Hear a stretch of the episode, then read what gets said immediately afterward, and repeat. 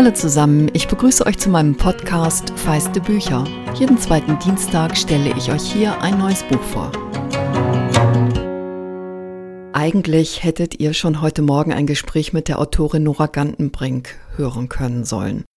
Und noch eigentlicher waren Nora und ich verabredet, heute Abend bei der ersten Lit Emotion, dem Live-Bücherabend, den wir geplant hatten, über ihren Roman Dad zu sprechen. Aber ihr wisst ja, gerade ist nichts normal, auch wenn sich das hier an der Ostsee, wo ich im Moment bin, noch unwirklicher anfühlt als zu Hause in Hamburg. Der Satz, den der Dad bei der letzten Begegnung zu seiner Tochter Marlene sagt, würde auch in diese Zeit passen. It's tough, kid, but it's life. Die Ich-Erzählerin Marlene ist gerade 18 geworden, als sie ihren Vater an ein anderes Virus verliert. Er stirbt an den Folgen einer HIV-Infektion. Und vermutlich sollte ich besser sagen, endgültig verliert, denn Marlene stellt fest, Zitat, Jetzt, wo ich darüber nachdenke, fällt mir auf, dass eigentlich alle wichtigen Dinge in meinem Leben ohne meinen Vater stattgefunden haben, selbst meine Geburt. In dem Buch geht es um die Suche nach einem Vater, der es, Zitat, schick fand, sich Dad zu nennen, einem Mann Mitte 20, der sich auf das ungeplante Kind durchaus gefreut hat, aber dann immer zu sehr mit sich selbst beschäftigt war, um in die Rolle als Vater hineinzufinden. Aber ich lese euch jetzt einfach mal die ersten anderthalb Seiten vor, weil es Bücher gibt, die mich mit den ersten Zeilen reinziehen und Dad gehört auf jeden Fall dazu. Es ist ein Prolog.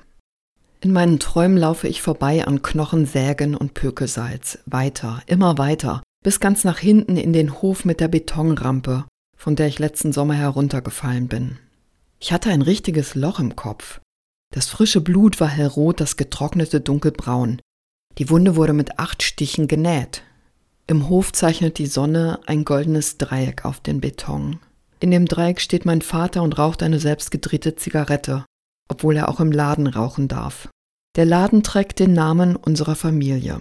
Ich setze mich auf die Rampe, ziehe die Beine an und bewundere meine Knie und meinen Vater. Meine Knie sind ganz weiß. Die Haut meines Vaters ist nie weiß und seine Locken sind ganz weich. Er trägt den grauen Firmenkittel, aber er hasst den Kittel genauso sehr wie Lohnarbeit. Meine Mutter metert unten im Keller Schweinedärme in Salzlake ab. Mein Opa sitzt im Büro auf seinem Ledersessel und schreit. Mein Opa kann nicht normal reden, der kann nur schreien. Die anderen seien faule Hunde, schreit er immer, und dass es um die Wurst geht, was ein Witz ist und gleichzeitig die Wahrheit. Mein Vater dreht sich um und sagt etwas zu mir, aber ich kann nicht hören was, als hätte jemand in meiner Erinnerung den Ton abgeschaltet. Er schnippt die Zigarette fort und breitet die Arme aus. Von der Rampe aus lasse ich mich hineinfallen. Ich bin ganz leicht. Meine Arme legen sich um seinen Hals und ich sehe meinen Sandalen beim Schaukeln zu, während er mich davonträgt. Meine Kindheit riecht nach Wurst. Dad nach Haschisch, seine Locken kitzeln, dann wache ich auf. Den Laden, die Ehe meiner Eltern, meinen Vater, das alles gibt es nicht mehr. Aber das Kind, das seinen Vater sucht, bin ich bis heute geblieben. Geblieben sind auch seine Geschichten. Von den Drogentrips und wie er als Student mal in einer Tiefgarage angeschossen wurde. Es sind Geschichten von Rauschgift, Wahn, langen Reisen und kurzen Affären. Der Mann mit den lockigen Haaren auf dem Cover ist Nora Gantenbrinks Vater. Wie ihre Ich-Erzählerin Marlene ist Gantenbrink Journalistin. Sie arbeitet als Reporterin beim Stern und ich mag den Ton ihrer Geschichten sehr.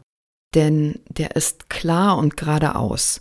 Sie nähert sich den Menschen, über die sie schreibt, offen, egal aus welchem Milieu sie kommen und auch egal, was sie tun oder getan haben. Dadurch kommt sie ziemlich dicht an die Menschen ran und wahrt dennoch die journalistische Distanz, die nötig ist, um wirklich etwas zu erkennen. Einfühlungsvermögen hilft im Journalismus tatsächlich nur, wenn man es schafft, wieder einen Schritt zurückzutreten, um sich dann der Wirklichkeit anzunähern. Nora Gantenbrink kann das und das trägt dazu bei, dass sie zarte Töne kann, ohne rührselig oder schnodderig zu werden. Warum ich euch das erzähle? weil Marlene, die Ich-Erzählerin, diesen Ton mit Nora Gantenbrink teilt. Genau wie die Suche nach dem Vater. Das Buch ist autobiografisch inspiriert, aber Gantenbrink betont, es sei ein Roman. Sie habe sich viele Freiheiten bei der Geschichte genommen. Und wie Romanautoren und Autorinnen das so machen, ganze Erzählstränge erfunden. Es geht um Freundschaft, Familie, Affären und Liebe und es geht ums Erwachsenwerden bis zum 18. Geburtstag und lange darüber hinaus. Dabei ist es keine Coming-of-Age-Geschichte, sondern eher eine Geschichte, die ich als zeit- und alterslos empfunden habe. Und mein hier schon oft erwähnter Freund muss einmal mehr herhalten, weil ihn das Buch genau wie mich berührt hat. Es gibt skurrile Geschichten, vor allem als Marlene die Reisen ihres Vaters nachreist, und es gibt bewegende Geschichten, ganz unterschiedlicher Art. Es gibt eine lebenskluge Mutter im Hintergrund, die auf Marlenes Frage Mama, was hab ich von meinem Vater? Sagt, den Hang zum Rausch und die Sehnsucht nach Sonne. Und es gibt eine Frau, Anfang 30, die ihren Vater sucht und sich selbst findet. Mehr möchte ich euch an dieser Stelle gar nicht erzählen, denn ich hoffe sehr, dass Nora und ich einen Weg finden, ein Gespräch für euch als Sonderfolge aufzuzeichnen, Corona hin oder her. Wir haben uns bislang noch gar nicht persönlich kennengelernt, sind aber über die Mailerei zur Lit Emotion beim Du gelandet, falls ihr euch wundert. Und außerdem bin ich in derselben Stadt geboren, in der Nora aufgewachsen ist, und sowas verbindet ja auch. Vielleicht kommt ihr ja gerade mehr zum Lesen als sonst. Dad ist jedenfalls ein Buch, das sich zu lesen lohnt, mit oder ohne Quarantäne. Es ist als Hardcover bei Rowold 100 Augen erschienen, hat 240 Seiten und kostet 20 Euro. Und vielleicht entdeckt ihr in den vorigen Folgen von Feiste Bücher ja noch mehr.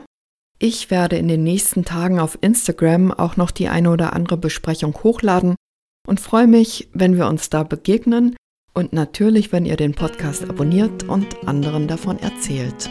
Jetzt wünsche ich euch, dass ihr und alle um euch herum gesund bleiben, möglichst lange gesund bleiben und dass wir alle gut durch diese komische, schwierige Zeit kommen.